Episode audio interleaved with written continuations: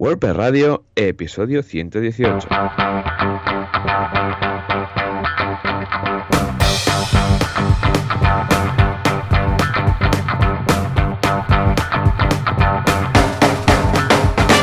Muy buenos días a todos y bienvenidos otra semana más, otro miércoles más a WordPress Radio, el programa donde hablamos de WordPress, este CMS que nos encanta. ¿Y a quién les encanta? Pues a los Joanes, eh, por una banda, Joan Boluda, fundador de la Academia de, de Cursos boluda.com donde encontrarás los mejores cursos de marketing online y de desarrollo, vamos, de todo, está súper completo. Y aquí un servidor, John Artes, cofundador de artesans.eu, un estudio de desarrollo web en Barcelona, donde estamos especializados en el desarrollo de páginas web con WordPress. Y al otro lado de la línea, si Skype lo permite, porque madre mía, esto es un horror, tenemos a Joan Boluda. Joan, muy buenos días. Hola, ¿qué tal? Efectivamente, Skype es, es horroroso. O sea, va- vamos a. Creo que voy a probar la semana que viene o la otra.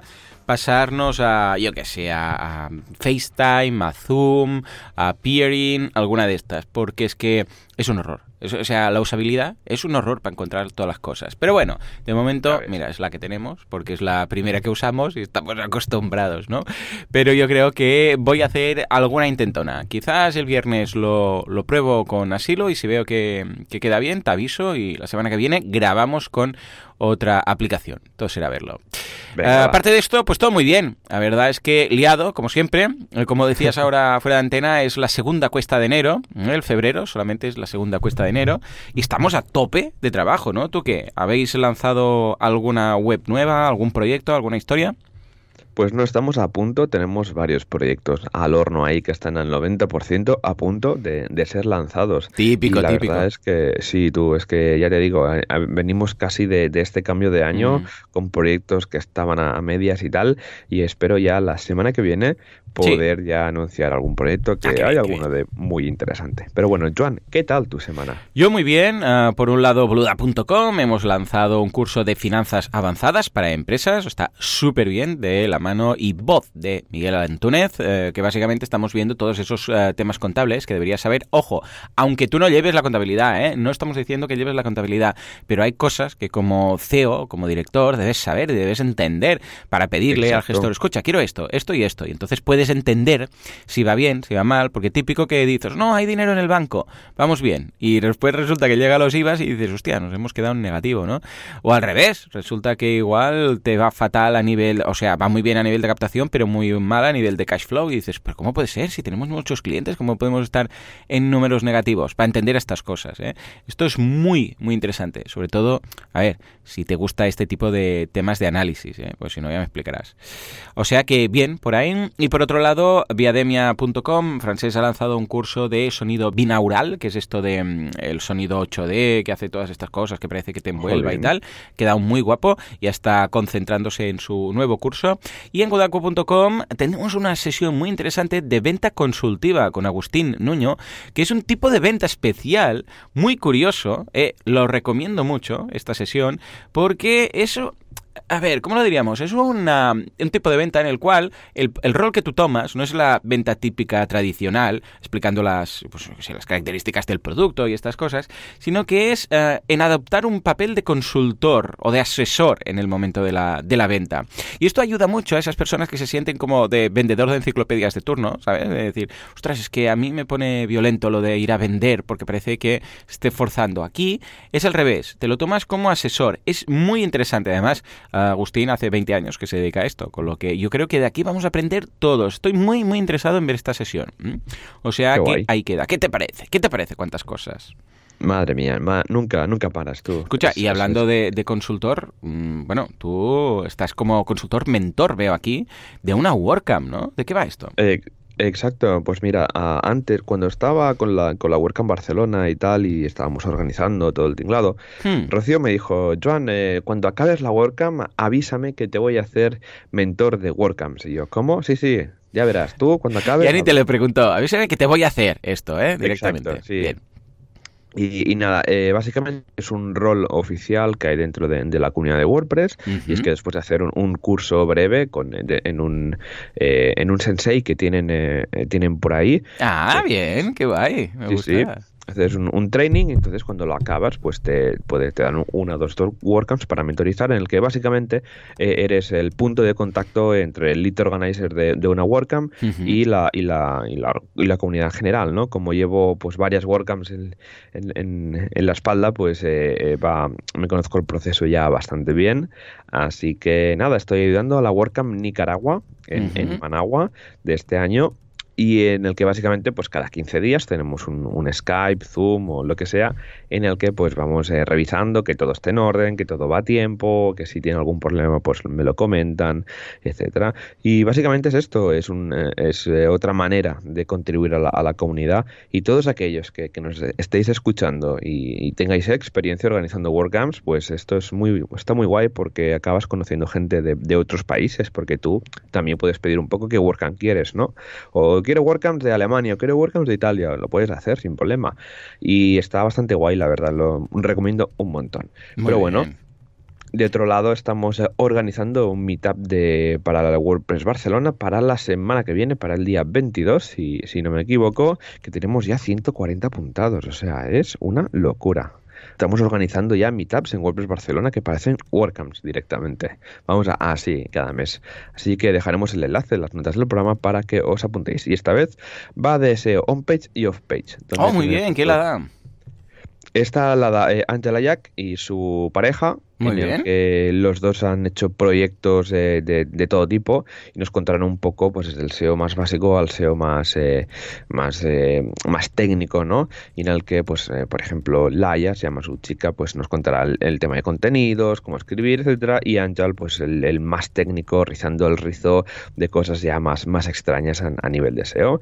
Así que nada os dejamos la por ahí las notas de las notas el enlace al meetup Así que nada, Joan, si te parece, pasamos al patrocinador. Claro que sí, venga, que lo tenemos aquí. Se está afeitando la barba justamente en estos, en estos momentos. Venga, va, adelante. Perfecto.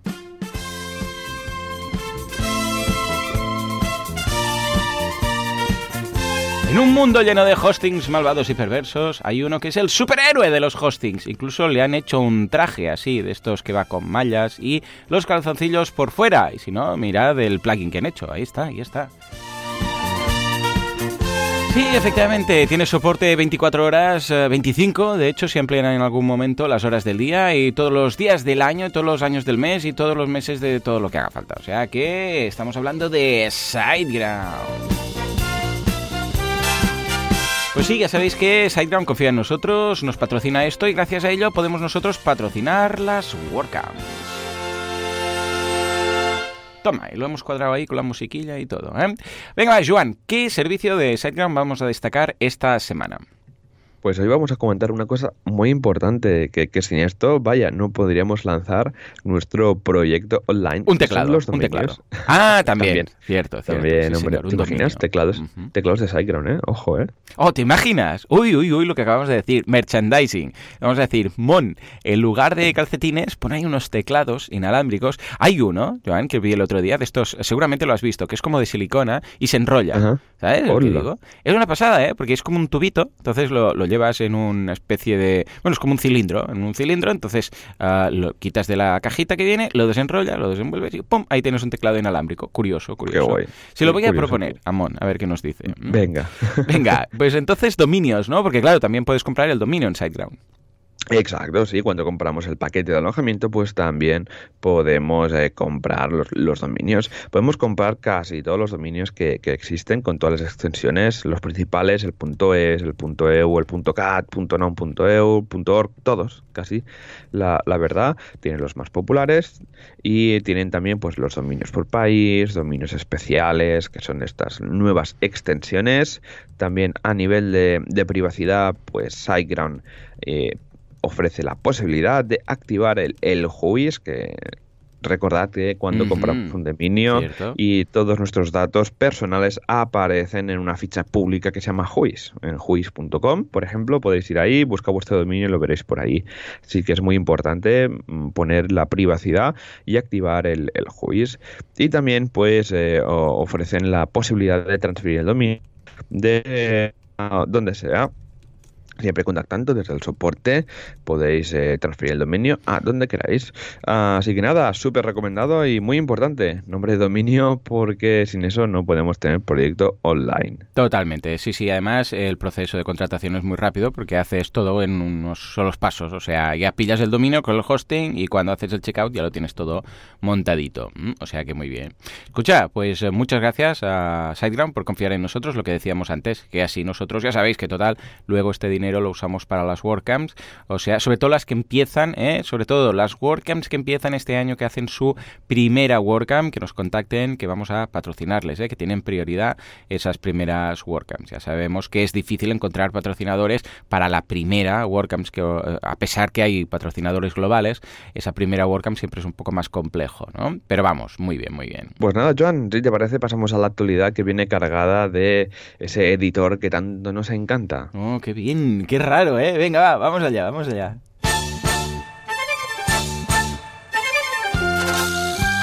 WordPress, actualidad preso. ¿Qué pasa con Gutenberg? Que, tiene nombre de película. Este. Vamos allá, señor, sí, señor. Yo voy a enviarle un correo a Matt, ¿eh? que por cierto, si queréis enviarle un correo es m, ¿eh? m arroba wordpress.org, ¿eh? si no recuerdo mal. A ver, voy a buscar alguno que le haya enviado, venga. Si no recuerdo mal era m, ¿eh? m arroba wordpress.org, a ver si es este. Sí, correcto. Mira, le he enviado y me ha contestado 1, 2, 3, 4, 5, 6, 7 correos. Siete correos, ¿eh? Le he enviado en los últimos 14 años. Bueno, le envío un correo, pues por lo que veo, cada dos años. Tampoco es que abuse mucho de Matt, ¿no? Pero, y me los ha ido contestando, ¿eh? m ah, ah, bueno, a veces es un thanks, simplemente. Pero bueno, ya es un thanks, ¿eh? Majo, porque igual no lo contesta ni él, pero bueno, en todo caso ahí está. Pues nada, le voy a enviar un correo, le voy a decir que esta música que tenemos de, actualidad, de ir a caballo y tal, con plugin el caballo, pues que lo use de leitmotiv de WordPress. O sea, que sea como la música de WordPress. Y a ver qué me dice, ¿vale? Venga, va, a ver. Venga, a ver. Soy capaz de hacerlo. En fin. sí, conociéndote. sí, sí. Uh, Joan, venga, va. ¿Qué pasa con Gutenberg precisamente, no? Porque tenemos novedades de Gutenberg y Amazon y Kindle y todo esto, ¿no? Sí, pues mira, tiene una pasada. Mira, por ejemplo, en la última versión que, hmm. han sacado, la 5.0, tenemos nuevos bloques. Por ejemplo, un bloque de RSS. Esto va genial si queremos. Como el widget, ¿no? Lo que era el widget. Exacto. Hmm, sí, correcto. Sí, sí, pero claro, nunca eh, exacto, sí, sí, tal cual como el widget. Esto es la transición que comentamos la semana pasada de los widgets. se nota que van dando pasos. ¿eh? Cualquier día de estos descontinúan los widgets, como hicieron con los links, ¿te acuerdas? Lo de los links que desaparecía, zas. De repente ya no había el block roll ahí. Vale, vale, me gusta, me gusta. Exacto. Así que también tenemos un nuevo bloque del Amazon Kindle para meter pues un widget de, Amazon con las URLs de Kindle de la que sea, de cualquier libro, que también está bien porque mucha gente pues nos da un blog pues para compartir libros y de lo que lee y tal, está muy está muy chulo. Y luego una de las cosas más interesantes es el Focal Point Picker del blog Cover. ¿Qué es esto? Es que cuando metemos un, bloque de, cover, que es estas y estos bloques que llevan una imagen de fondo y un texto por encima, han añadido la opción de poder eh, centrar donde queramos la imagen. Ah, ¿vale? Muy bien, por, muy bien. Por ejemplo, si el, bloque pues es cuadrado y la imagen es vertical, pues claro, si es un paisaje con un horizonte y tiene un árbol, que es lo que estoy viendo ahora mismo en el ejemplo que, hay, pues eh, claro, eh, nos quedaría centrado en el cielo. Ahí está, problema. Entonces, entonces, con el ratón podemos modificar en qué punto queremos eh, que se vea el, la, imagen que está, de fondo. Está genial esto. Esto ya lo había escuchado yo. De, creo que el contribuidor ha sido Brad Brennar, Brad Brennar, bueno, uno de Delicious Brains. Porque esto ya lo comentó que él tenía un ticket pidiendo esto, que él incluso hizo el patch, o sea, no solamente lo pidió, sino que hizo el patch, pues hace como tres años. Y él cuando lo dijo, y hacía tres años que lo había pedido, o sea, mm, ha tardado un poquito, pero al final ha llegado. Bueno, es el problema de tener un CMS abierto con tantos tickets y tantas historias, ¿no? Pero bueno, hey, mm, bien, bien, porque si no tocaba editarlo manualmente, ¿sabes? Y claro, siempre es un poco más peñazo abrir el editor de imágenes de, de turno, el Photoshop de turno, subirlo ya preparado y tal. O sea, qué guay, estupendo. Exacto, tú. Sí, sí. Pues, eh, pues nada, ya te digo que esto está súper bien, ya te digo cada vez Gutenberg mola más. Así que nada, pasamos a la siguiente noticia, si la quieres comentar tú, Joan.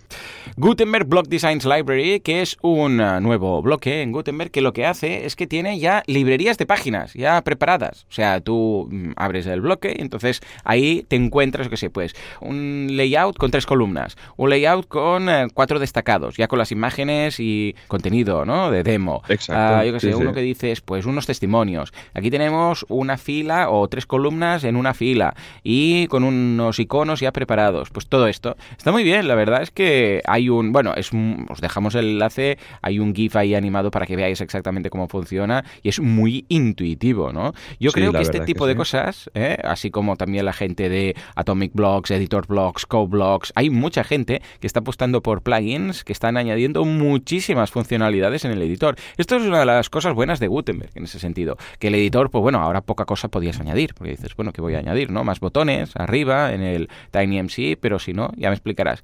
Y en este caso vemos que hay más creatividad en ese sentido, porque claro, como tenés el menú contextual de la derecha y ahí puedes poner lo que te dé la gana, yo creo que este es un ejemplo muy claro de las cosas que puedes llegar a hacer en ese especie de, bueno, uh, sí, es un como una side area, eh, como una barra lateral, en la cual tienes como lo que sería el inspector del Mac, pues tienes la posibilidad de añadir todo lo que tú quieras.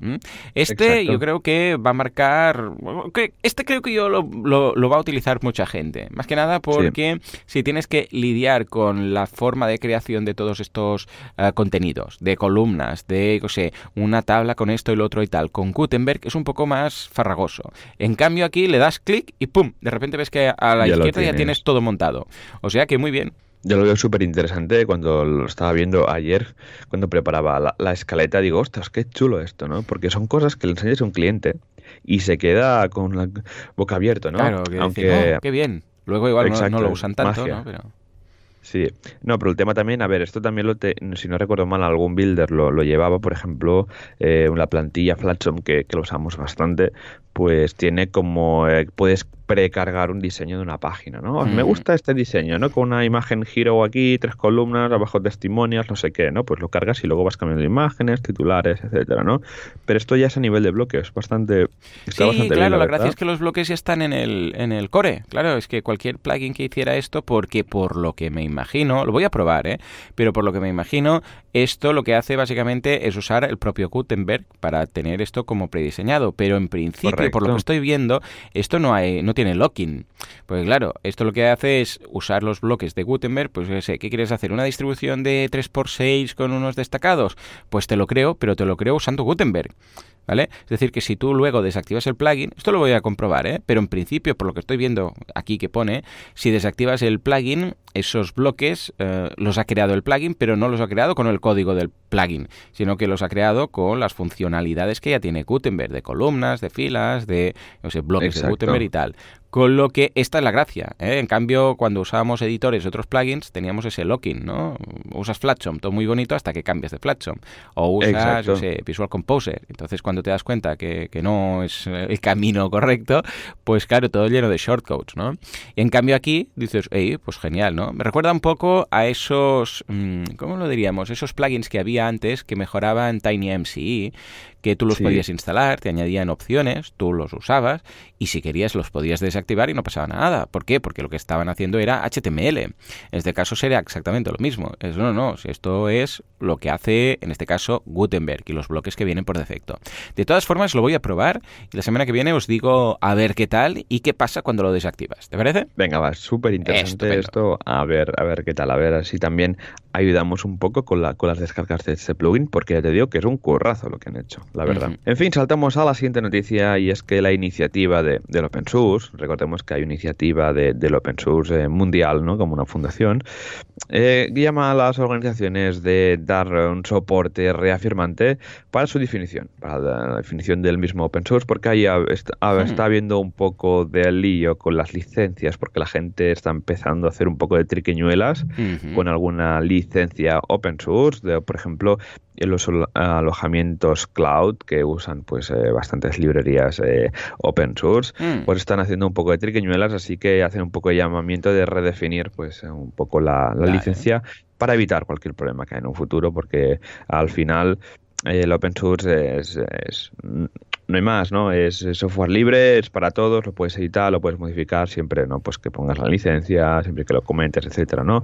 Pues eh, era para solo para comentarlo, ¿no? Que dar a conocer también que hay una iniciativa detrás de, de open source que se llama tal cual y que pues eh, pide al la, resto de, instituciones pues eh, ayudar a, esta definición y coger fuerza pues para evitar que grandes empresas se aprovechen un poco no de redefinirlas un poco usar otras o tal para, pues como ejemplo pasaba con React y, y, Facebook, de que React estaba licenciado de una manera muy extraña como si open source, pero no, y WordPress dijo, vale, pues no vamos a usar React porque no es open source 100%. Y dijeron, ah, vale, pues sí, ahora lo cambiamos, ¿no? Pues hay que evitar este tipo de cosillas, pero bueno. Sí. Y nada, para terminar, eh, acabamos con la guía de campo de WordPress 5.1, porque recordemos... es un poco como de lista de los reyes de lo que tienen pensado añadir, ¿no? Exacto, sí. Bueno, básicamente es lo que se va a añadir en 5.1 y tenemos una colección de los diferentes posts donde se comenta de cada una de las funcionalidades que se van a añadir en WordPress 5.1. Por ejemplo, el tema del site health, todo esto de que, que ya lo podemos ver en, el, en, nuestro WordPress, instalamos el plugin de site health, pues ahí tenemos pues una, un post resumen de cómo funciona. Luego todo lo que es eh, de tema de Gutenberg, también lo tenemos resumido, que también viene un poco ¿no? la transición de, widgets del core a, a, bloques, pero también pues estos plugins que hemos, eh, y estos bloques que hemos visto en la noticia que hemos comentado antes. Luego también tenemos en Multisite Metadata, que en, eh, que en la 5.1 tenemos un cambio en la base de datos, en el que tendremos una nueva tabla, en el que tendremos metadata para el multisite. Está bastante bien, la verdad. Luego crones con PHP FPM 5.1, temas de PHP ya más complejos, un proceso nuevo para el eh, para el build de los eh, JavaScripts. Esto está súper bien porque, si no recuerdo mal, están añadiendo Node y empezando a, meter eh, temas de, las diferentes herramientas para montar las diferentes eh, librerías de JavaScript. Esto está muy bien. Y como siempre, pues updates de, estilos, de strings, etcétera, y otras cosas de, developer como temas de nuevas funciones como el Human Readable Duration, un nuevo más cositas de taxonomías, de, like, de consultas like, etcétera. O sea, hay un montón de cosas. Os dejaremos un enlace en las notas del programa porque eh, viene cargadito de novedades que esperemos que, que, no se líe. Porque ya sabemos que estos updates, cuando vienen tantas cosas, hay que ir con, con los pies, vamos, súper con cuidado. Pues nada, pasamos rápidamente al feedback que tenemos algunos comentarios y correos de nuestra audiencia. Al ataque.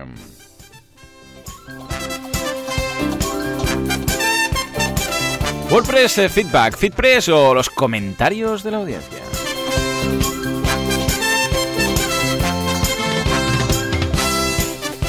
Venga, va, Ah, empezamos con Diego, que nos dice, hola muchachos, quería haceros una pregunta rápida. Para una web que va a estar en varios idiomas, ¿qué opciones tenemos? Plugins, montar cada web en un dominio distinto y en qué debemos basarnos para elegir una u otra. Tengo cliente con una web multidioma y estoy pensando en huir antes que me toque la experiencia con WPML. Fue toda una primera cita de libro, vamos, un horror. Saludos, Diego. Bueno, Diego, nosotros somos muy partidarios y, y la verdad es que lo que recomiendo ya últimamente siempre, a no ser que sea un caso de un blog muy simple que dices, no, yo es que, por ejemplo, y ahora me ha pasado hace nada poco, no era ni un blog, era una página corporativa, pero muy simple de marca personal. Había cuatro cinco secciones, lo típico de que hacemos, bueno, qué hago, porque era marca personal, qué hago, dónde está, contactar, nada. Era, igual son no sé, 10 o 12 páginas, ¿vale? Y entonces ahí sí que dije, bueno, pues mira, no le voy a hacer montar un multisite, porque tampoco hace falta, pero lo hicimos con WPML, ¿vale? ¿Por qué? Porque no se, había que, no se tenía que instalar nada de nada, ni ningún complemento, y además que era una web que era de estas de, ya está, la hemos montado, la dejamos ahí, ya nos olvidamos, ¿vale? Con lo que no le va a montar un blog para ir actualizando y tal. Y entonces dije, pues mira, vamos a hacerlo así, con WPML pelao, sin extensiones ni nada. Pero si no, nos vamos siempre ya Multilingual Press. ¿eh? La versión 3.0, por favor, ¿eh? que es la que ya es compatible con todo. Con, bueno, bueno, es que lo he probado con todo tipo de plugins y ninguno me da error. O sea, lo he probado con, a ver, no todos, evidentemente, porque hay algunos que simplemente no van a funcionar porque no están preparados para multisite, pero con todos los plugins típicos, los clásicos, vamos, no he tenido nunca ningún tipo de problema. O sea que 100% recomendable. Uh, por tu cuenta, Joan, ¿qué? ¿Sigues también apoyando Multilingual Press? Siempre, siempre. La verdad, como nuestros proyectos son de un calibre considerable, claro, claro, claro, ya de, de, cajón metemos Multilingual Press, la, la, última versión, que tenemos ya las licencias, que va súper bien. Va súper bien porque si, si no, al final, eh, con webs grandes, con muchos plugins o incluso con WooCommerce, no acaba de ir muy bien y luego pues pasan cosas de que con updates, con cosas, con tal. Así que nosotros preferimos siempre Multilingual Press. Eso sí, cuando eh, hay un caso de una web muy pequeñita como la que comentas, típica web corporativa con eh, 3, 4, 5, 7 páginas, pues y con ningún plugin casi, pues mi recomendación es usar UWPML porque montar un WordPress multisite para una web tan tan tan pequeñita no, no vale la pena, ¿no? Además es una web corporativa, ¿no? Que va, va, a estar ahí y no se va ni a actualizar y va a estar pues durante un par de años que, que la dejas, la dejas montada y se olvida casi el, también el cliente que tiene esa web, ¿no? Uh -huh. En cambio con, con, webs donde hay que ir trabajando, de que hay mucha producción de contenido, que hay, eh, hay algún plugin muy, muy concretos, pues mi recomendación como siempre es usar WordPress multisite con el, el add-on de multi, Multilingual Press si podéis usar la última versión porque es la que es compatible con Gutenberg y va genial, la verdad. Luego también tiene un soporte que está súper bien por email, por ticket, que te ayudan con lo que sea. Incluso llegamos, no sé si te lo llegué a contar, Joan, de que teníamos un problema con traduciendo unas cosas de unas taxonomías, unos slugs base y tal. Y nos, les enviamos un ticket y ellos nos hicieron un parche para nosotros, nos hicieron un plugin oh, que arreglaba bueno. esto. ¿En serio? Que, Qué pros sí, que son, sí, ¿no? sí, Qué majos. muy- está muy bien. Que por otro lado, lo- los foros de, de WPML, cuando te pones ahí, que tardan en contestar, de que te dicen soluciones, digo, actualízalo todo, dame tal, dame sí. no sé qué, dame acceso, y son cosas muy, muy así, así. ¿no? Apaga y vuelve a encender, ¿no? Exacto, ¿no? Sí. Como ahí el, en IT Crowd, ¿no? Has reiniciado el ordenador, pues Eh, algo, exacto. algo así. Pero bueno, así que nada, eh, Diego, esperemos que te hayamos solucionado tu duda. Así que nos vamos con Luis, que comenta: Hola Joan, sigo peleando con aquella web en seis idiomas, madre mía, Madre, ¿cómo sobre la que. Sí, ya ves, ¿eh? Sobre la que ya os pregunté un día. Voy a ir finalmente con Multilingual Press, ¿ves? Muy ¿Ves? bien, Eh, Luis. eh. Muy bien. Siguiendo vuestra recomendación, hoy os escribo con otra duda. La web actual de mi cliente tiene una URL por cada uno de los idiomas. Esto va a seguir siendo así, no tienen intención de cambiarlo. ¿Cómo puedo configurar Analytics para que en la cuenta principal.com me permita analizar todos los datos a la vez que independientemente de la URL que he tecleado, que he tecleado con el en el cliente, se me ocurre redirigir a un dominio o a un subdominio? Pero no sé si es la mejor eh, práctica posible. ¿Qué recomendáis? En el caso de que haya una manera de agrupar toda la información en una sola cuenta de Analytics, ¿es posible segmentar eh, los análisis en función de la URL de adquisición? Muchas gracias, Luis. Sí, por supuesto, Luis. Bueno, hay muchas cosas que puedes hacer. Yo he hecho, mira, depende del cliente, depende del caso, ¿no?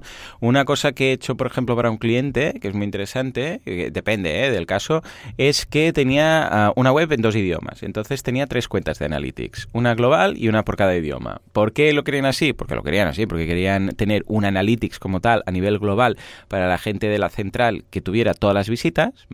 Y luego dos por separado para los responsables de cada uno, porque claro, aquí había responsables de cada país, entonces no Mm. les interesaba mm, saber qué pasaba en otro país, era concretamente era España e Italia, ¿no? Entonces, claro, pues a la gente que llevaba la web, era una web entera distinta, ¿eh? No era ni multisite ni nada, dos webs, con cada una con un subdominio y cada equipo de cada país lo organizaba a su forma. Bueno, pues el equipo de España tenía su Analytics y el, y el equipo de marketing de España como tal, y luego el equipo de Italia pues tenía su Analytics. Analytics, su cuenta, su web, todo distinto, ¿no? Y luego, para la central, que necesitaban algo pues más global, tenía otra cuenta de Analytics. Entonces, ¿esto cómo funcionaba? Pues tú simplemente pones dos códigos de Analytics en la misma web, no hay ningún problema, funciona igual, carga igual, todo. Lo que pasa es que tenían el global y tenían el del país como tal. ¿eh? Entonces, el global estaba en ambas webs y luego cada país tenía la suya.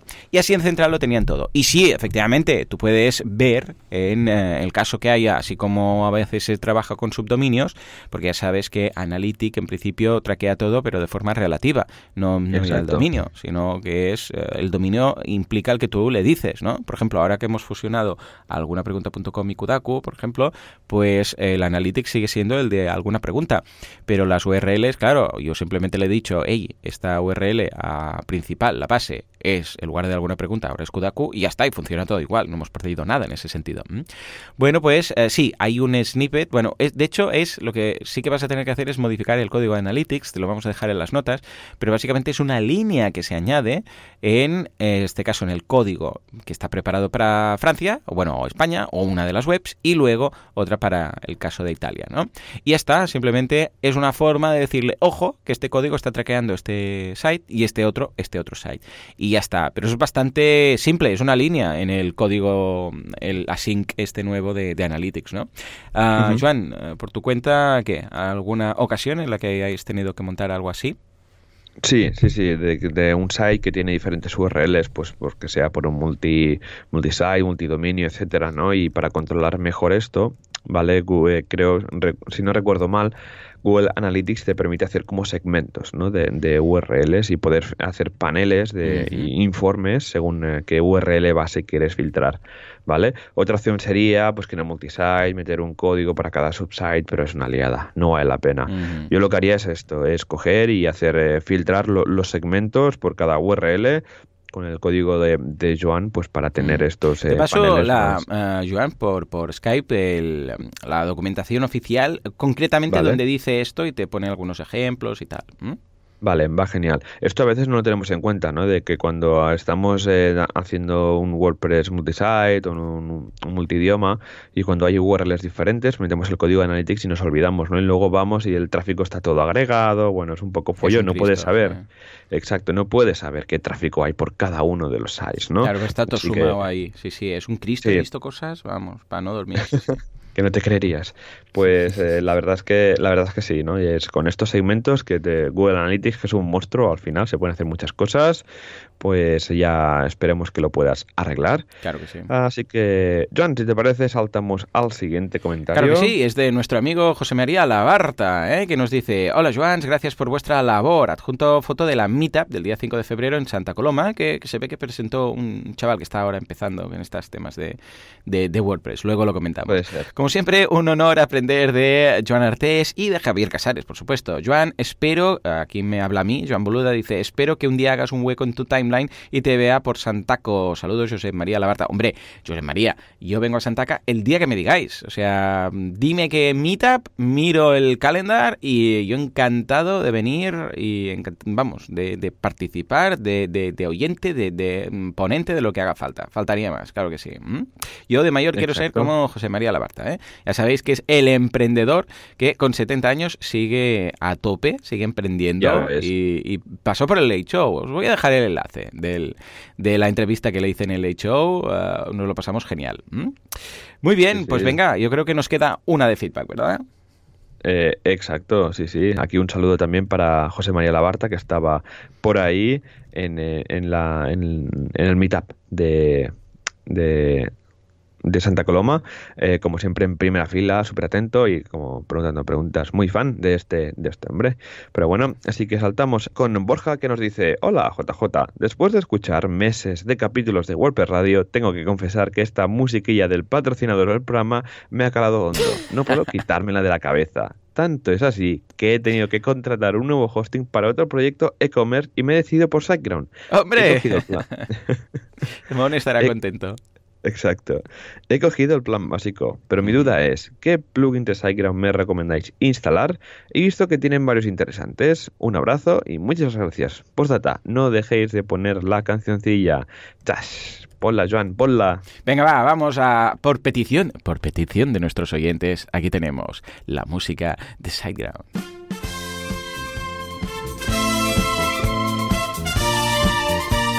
Yo creo, voy a hablar con Mon y le voy a decir que pongan esta música, mira, mira, la de peticiones que tengo que hacer esta semana, como música en general de SiteGround. Venga. De hecho, ¿sabes qué le diré? Le diré que a las WordCamps se vaya con un, eh, un, loro, ¿te acuerdas cuando le llamaban loro a las radios esas gigantescas? Y que ponga esto, imagínate en su stand que suene esto de fondo. Es que lo veo, es que lo veo. Sea, esto, esta música ya, no es de Dragon Ball, esta música ahora ya es de, de Mira, mira.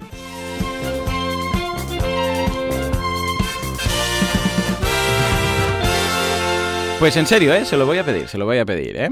En todo Venga, caso, va. venga, va, plugins de SiteGround que, que hayan elaborado ellos, que recomiendes. Ah, bueno, uno a destacar que vale mucho la pena, en el caso que te interese mejorar la velocidad de carga de la web, sería el de caché, ¿no? Que tienen. Este es de los que yo más he usado de ellos, además, más que nada, porque está vinculado con su propio sistema de caché mm, desde el punto de vista del servidor. Entonces, claro, lo activas y realmente tiene muy pocas opciones, no es un lío de plugin como muchos de caché.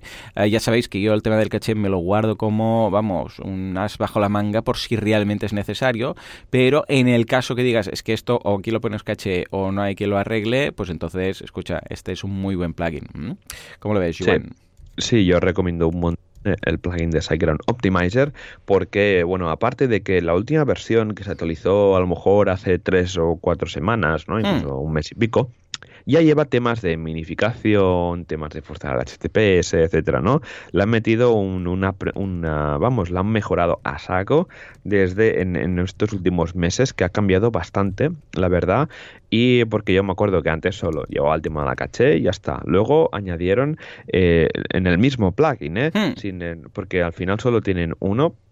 Añadieron también la, la posibilidad de, uno, a mirar si una instalación de WordPress es compatible con una cierta versión de PHP para poder hacer el cambio, ¿no? Imaginamos que tenemos un proyecto en PHP 5.6 y queremos a la 7, ¿no? Pues el plugin nos permite comprobar si nuestro site es compatible con la versión eh, alta de, de PHP y luego cambiarla. También el tema del HTTPS, de poder eh, forzar el, el HTTPS y que automáticamente se llame Let's Encrypt. Bueno, está todo automatizado, es súper cómodo y va súper bien. También tenemos temas de caché y de optimización. Como he comentado, tenemos la minificación, también tenemos toda la gestión de caché que, que hay en los planes más, más altos de, de Ujú. SiteGround para gestionar pues cuando limpiar la caché, cuando hay una cookie, cuando tal, cuando qué páginas no queremos que se cacheen también y también eh, más temas de optimización como pues activar el, el, el gzip, ¿no? que es enviar las cosas al, al cliente de manera comprimida y que ocupen eh, menos espacio. Así que el- este plugin súper recomendado para, para cualquier eh, WordPress que tengamos en, en SiteGround. Más que nada, pues para, Mm. sí, para poder eh, tener, eh, ¿no? de gozar de los diferentes privilegios que, que hay y características en, en todos los alojamientos de, de SiteGround. Luego también tienen el de SiteGround Migrator, este que han Ah, creado para llevar webs hacia SiteGround, igual lo puede interesar. Y han contribuido al Frontend End Editor eh, for WordPress, que este es un plugin que yo utilizo para clientes que no quieren editar los plugins desde el frontend, que aún funciona, eh, con Gutenberg incluso, pues funciona sin mucho problema. Supongo que con Gutenberg esto ya irá desapareciendo. Que eh, nada, es de Ella Isel Van Dorp, eh, que seguramente lo he dicho súper mal, pero bueno, es un plugin que te permite editar los posts y crear posts desde el propio ah, frontend, ¿eh? que está muy bien. O sea que en ese sentido, genial. ¿eh? Muy bien, estas contribuciones siempre son, son positivas y son bien vistas por la comunidad. ¿eh? Correcto. Bueno, y ahora sí, Joan, ha llegado tu momento de lucir Exacto. ese pedazo de presentación que te preparaste el otro día. Vamos a escuchar la música del tema de la semana.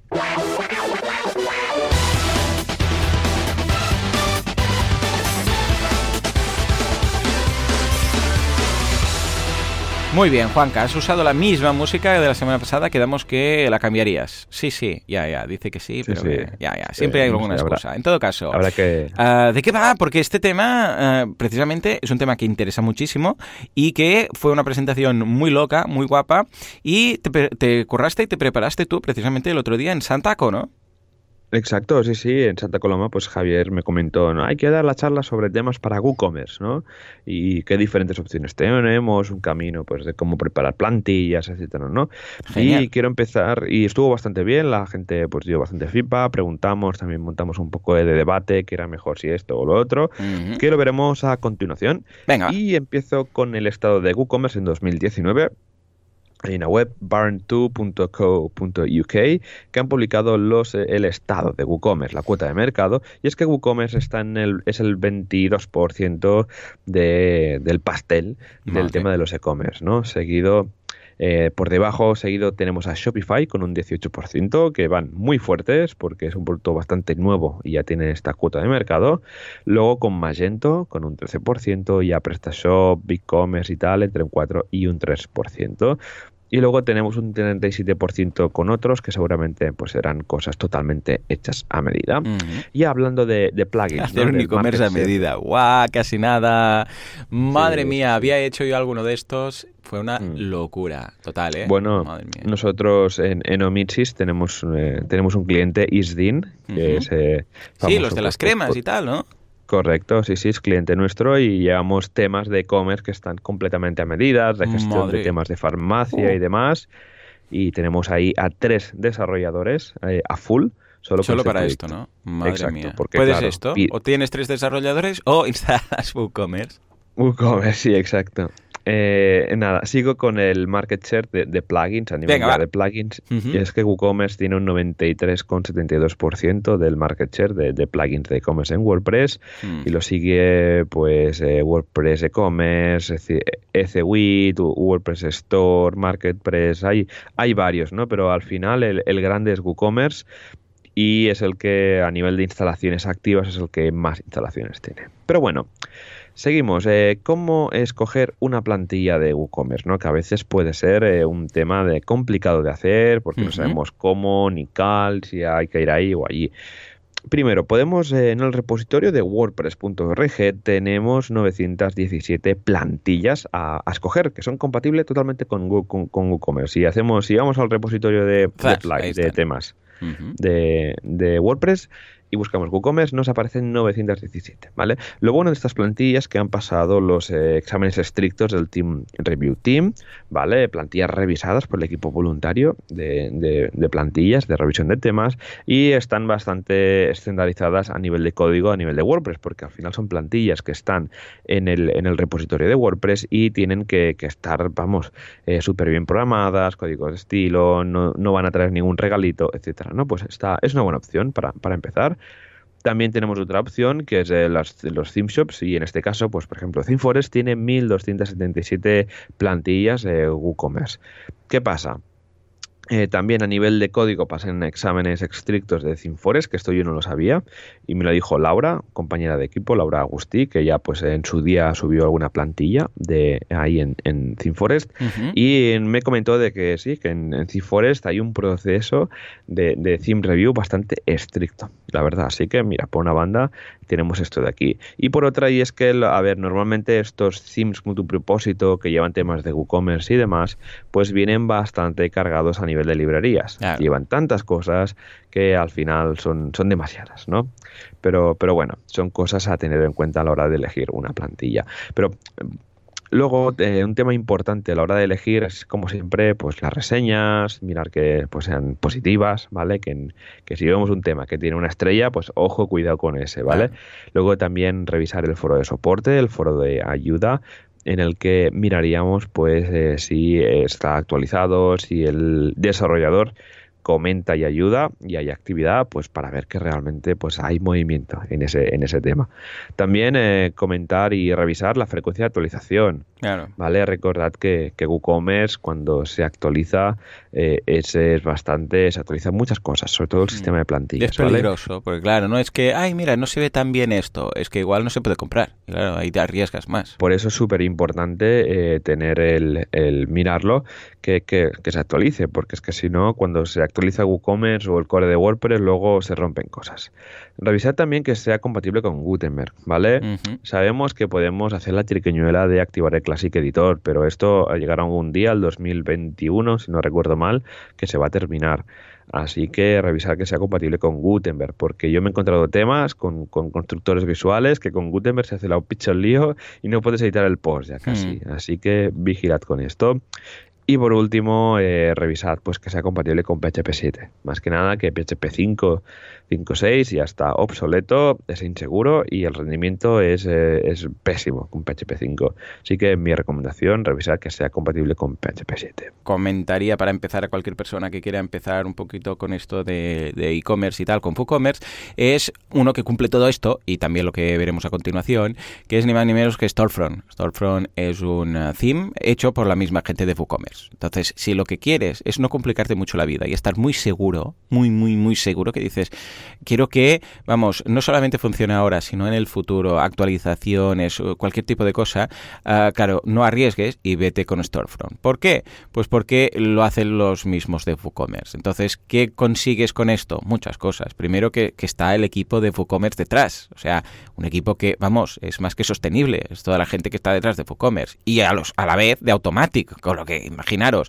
Además, es un theme muy liviano. O sea, muy bien programado, muy bien documentado. Incluso ah, ya te dice que, sobre todo, que hagas un child theme. Tiene también eh, child themes a la venta en WooCommerce, pero propiamente eh, Storefront es gratuito, ¿no? Y muy simple, muy clarito, muy básico y escucha, mm, te aseguras que la gran mayoría, bueno, de hecho yo no me he encontrado ninguna extensión de WooCommerce de las oficiales, ojo, que no funcionen con este plugin, ah, digo, con este theme, con lo que si quieres empezar y además es gratuito, vamos, yo iría con Storefront sin ningún tipo de duda. Luego ya será que, bueno, escucha, tú quieras hacer otras cosas y tal, ¿no? Pero crear un WooCommerce, instalar Storefront y crear un child theme y empezar a hacer ahí tus modificaciones, vamos, yo lo recomiendo muchísimo. ¿Mm? Exacto. ¿Y por qué comento lo de los temas premium? Básicamente porque nos va bien para, para apuntar un MVP, ¿no? Para ver si realmente pues un producto funciona, validado, etcétera, ¿no? También hay, tiene cosas malas, ¿no? Pues mira, depende de un tercero, que no sabemos ni, claro. ni, cómo es. En caso de Storefront tenemos el equipo de WooCommerce detrás, ¿no? Están sobrecargados de librerías y plugins, como he comentado, demasiada cosa. Luego también de que las actualizaciones puede haber, pueden haber, pueden ser muy dramáticas, porque sí. al final, pues a lo mejor solo de, venga, más librerías, más librerías, ¿no? Pero bueno, configuraciones extrañas, paneles extraños que yo me he llegado a encontrar que son, vamos, que no sabes ni dónde meter código por ahí. Luego constructores visuales, que vienen con Visual Composer, claro. returnos y demás, que hace que se cargue pues todo. No, al final. ¿Y por qué la web va lenta y los clientes no compran? No, hombre, porque tienes una plantilla que pesa más que el core de WordPress, pues ¿qué quieres que te diga?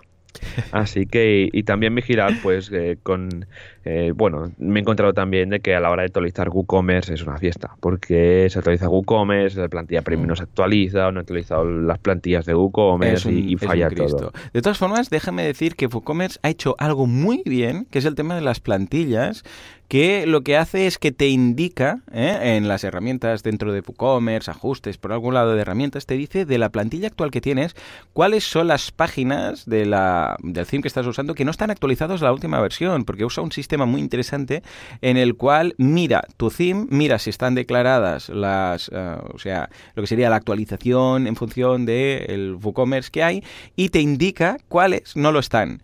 De esta forma puedes tú al menos estar alerta de, ojo, porque este theme resulta que o sea, la página del producto pues no está actualizada a la última versión de WooCommerce. Y esto es muy práctico. Cuando lo añadieron, vamos, solucionó muchísimas cosas. O sea que guay. En ese sentido, eso yo creo que lo deberían aplicar muchos otros plugins para, sobre todo, plugins que tienen un peso importante en una web, como puede ser un e-commerce, para, o un membership site, ¿eh? para sus eh, próximas actualizaciones. ¿eh? En ese sentido, genial. Exacto, ya te digo que eso va genial porque te avisa, ¿no? De, oye, que estas plantillas no están actualizadas, no sé qué, revisa cuáles son. Pero bueno, en fin. Nada, como plantilla premium, eh, mi recomendación es Flatshom, que es la que hace un montón, como hace como 3 4 años que la estamos usando para cosas muy puntuales, proyectos muy rápidos, proyectos de que te viene un cliente, ah, necesito una landing para la semana que viene, ¿no? Pues, te lo dicen eh, así, ¿no? Ah, necesito una landing, porque están como apurados ya, ¿no? Sí, sí, sí. Más que ahora viene el, Mobile World Congress, que cada cliente, oh, no, que quiero mi web nueva para Mobile World Congress, ¿no? Pero, sí, o qué. Sí, no, a ver, no, nos ha pasado tanto antes sí, porque hmm. llevamos eh, muchas eh, webs que están muy relacionadas con el tema, pero nos ha pasado, ¿eh? De que no quiero agencias, no quiero mi web nueva para el Congress, digo, porque voy a buscar clientes, ¿no? O porque voy a la feria del Forias for Now, que es una feria de startups y tal, también, ¿no? Pues eh, también pasan estos deadlines que son bastante interesantes. Pero nada, la idea es, eh, tenemos los temas premium, lo hemos comentado porque lo tenemos ahí, pero lo importante es crear nuestro propio, propio theme. ¿Vale? Porque con nuestro propio theme podemos controlar muchísimo mejor qué, es lo que hay, qué es lo que no hay, a nivel de código cómo es, etcétera, ¿no? Hay que tener muy clara cuál es la estructura de ficheros de un tema, pues el index, PHP, eh, page.php, el header, el functions, el style, ¿vale? Que es una cosa básica. Os podéis descargar, por ejemplo, el 2019, el último, el 2015, el que queráis, ¿no? Y revisar un poco la estructura, es bastante lógica, ¿vale? Y eh, luego tenemos el WordPress Template Hierarchy, que es una, un gráfico en el que eh, por cada, que explica, ¿no? Que por cada petición de página que estamos haciendo, es decir, si estamos pidiendo la home, pues hay unas flechitas que te dirán a qué fichero, eh, qué fichero va a usar WordPress para cargar la home, por ejemplo, ¿no? Qué fichero de la plantilla. O si estamos haciendo una búsqueda, o si es un 404. Esto es la chuleta del desarrollador de temas que va genial para saber qué fichero añadir o modificar pues para modificar esa vista, ¿no? Pero eh, para ahorrarnos ese tiempo de crear nuestra propia estructura de ficheros, tenemos los starter themes como underscores o sage, de, de roots que van súper bien porque ya viene la estructura hecha y nos va a ahorrar mucho, mucho código de PHP picado por nosotros. Así que os recomiendo underscore o Sage. En mi caso, más underscores porque es más simple, es bastante estándar, está mantenido por la comunidad de WordPress. Y Sage es ya para proyectos muy, muy complejos, de meses de desarrollo, porque hay un montón de cosas.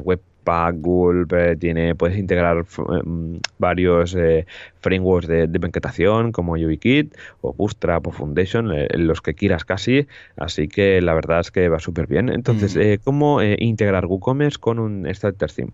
Pues WooCommerce lleva una cosa que se llaman las plantillas de WooCommerce y es que en el plugin tenemos una carpeta que se llama Templates en el que veremos varios ficheros de WooCommerce a nivel de core que los podemos añadir en nuestras plantillas, ¿vale? Es decir, tenemos una Starter Theme de que es con nuestro, nuestro proyecto, nuestro tema pues en la raíz del tema metemos, eh, creamos una carpeta que se llama WooCommerce y metemos las diferentes plantillas que nos encontramos en la carpeta templates del plugin de WooCommerce.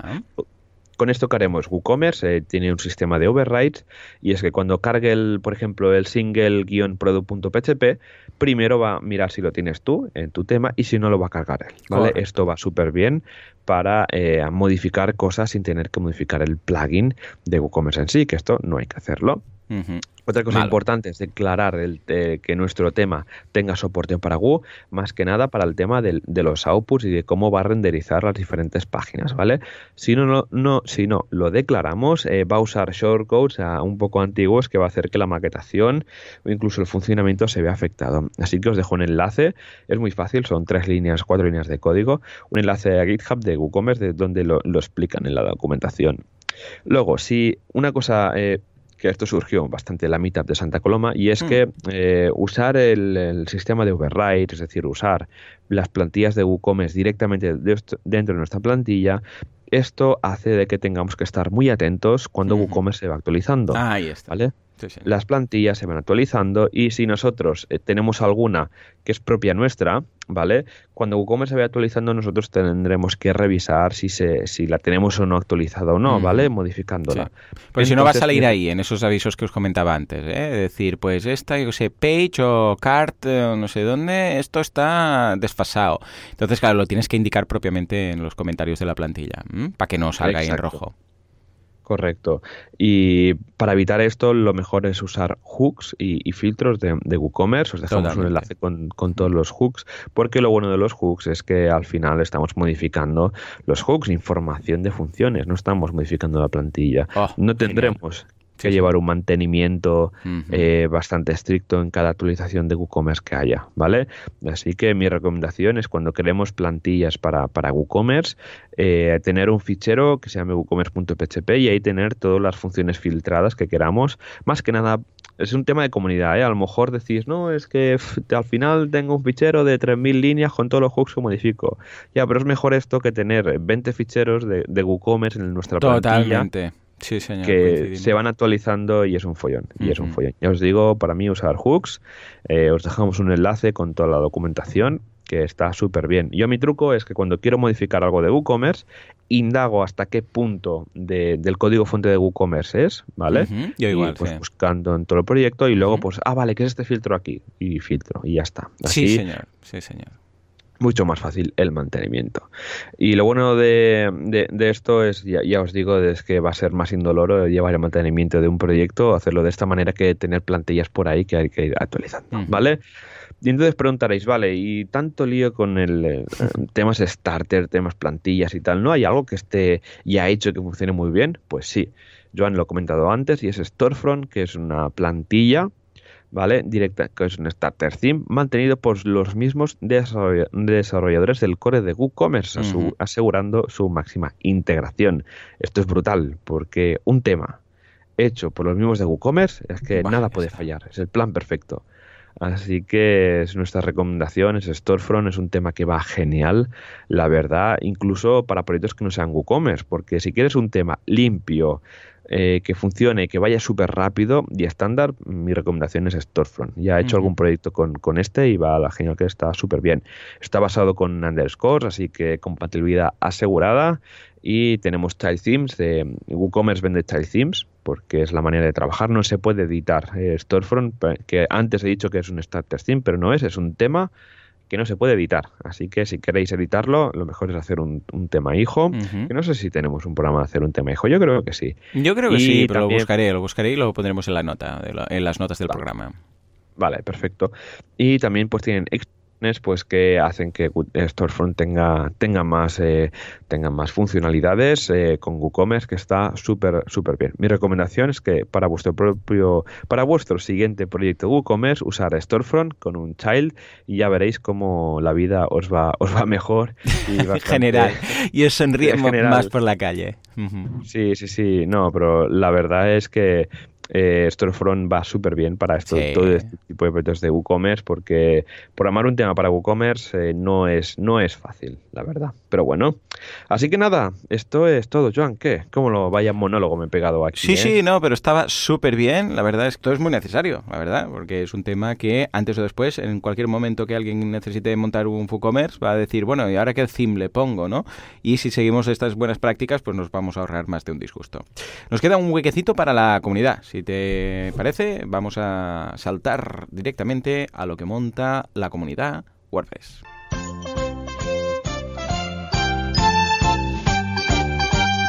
WordPressers unidos jamás serán vencidos montando sus cositas, sus WordCamps, sus meetups y bueno, todas las quedadas más o menos informales hablando de este fantástico CMS WordPress. Venga, va, cuéntanos, Juan, ¿qué meetups tenemos esta semana y qué WordCamps acechan? Pues tenemos, eh, como siempre, un montón de eventos y empezamos con el miércoles 13 de febrero en Logroño, procesos de la productividad en un mes, una semana y un día. Jueves 14 de febrero en eh, WordPress Irún, duplícate en San Valentín, amor por WordPress. Curiosa este, este meetup. En Zaragoza y la importancia de las variables a la hora de emprender. Y en Tarragona, WordPress and Beers. Luego, viernes 15 de febrero en Marbella, cómo llevarte bien con Gutenberg y sus bloques. Y ya, para terminar, el martes 19 de febrero en Valencia, aplicando DevOps en WordPress para despliegues continuos, ágiles y seguros. Y en Huelva, registro de dominios, y unas prácticas más taller in situ. Luego vamos a por las WordCamps. Ya la siguiente WordCamp es eh, WordCamp Madrid del 6 al 7 de abril, en WordCamp Bilbao del 27 al 28 de abril, WordCamp Irún del 31 de mayo al 2 de junio, WordCamp Europe del 20 de junio al 22 de junio, Ponte WordCamp, WordCamp Pontevedra del 20 de septiembre al 22 de septiembre y WordCamp USA del 1 de noviembre al 3 de noviembre. Madre mía, la de WordCamps que vienen ya... No sabía que la de Bilbao estaba tan, tan cerquita a la de Madrid, ¿no? A ver, 6 de abril y 27 de abril. Claro, es para compensar el mes de marzo, que no hay nada, pues tenemos dos en abril. ¡Ey! Se ha animado mucho esta última semana, ¿eh? Que estábamos faltos de calendario de este año y ahora de repente, mira, están casi todas las WordCamps, vamos, hasta el noviembre. Muy bien, muy bien. Sí, tú, ya ves. Pero bueno, mira, tenéis WordCamps por toda España para poder ir. Eh, nuestras recomendaciones que vayáis, eh, nosotros intentaremos Yo intentaré ir a la de Madrid, eso, eso sí y a la Europe. Está sí o sí porque es una fecha obligada para todo aquel que esté en el mundo de WordPress. Así que nos veremos por ahí. Así que, John, eh, ya hemos terminado por hoy nuestro programa de, la semana. Así que nada, muchas gracias a todos los oyentes por estar otra semana más, otro miércoles más aquí en WordPress Radio. Recordad que estamos súper agradecidos por estas cinco estrellas que nos dejáis en iTunes y estos comentarios y me gusta que nos dejáis en iVoox. Esto nos ayuda a eh, divulgar el, podcast de WP Radio. Recordad que nos podéis escribir en, en en los formularios de, contacto o incluso en los mismos episodios en el que vamos condensando, como siempre, en la sección de feedback. Nos vemos la semana que viene con más WordPress con más Gutenberg. Ya lo veremos. Hasta la semana que viene. Adiós.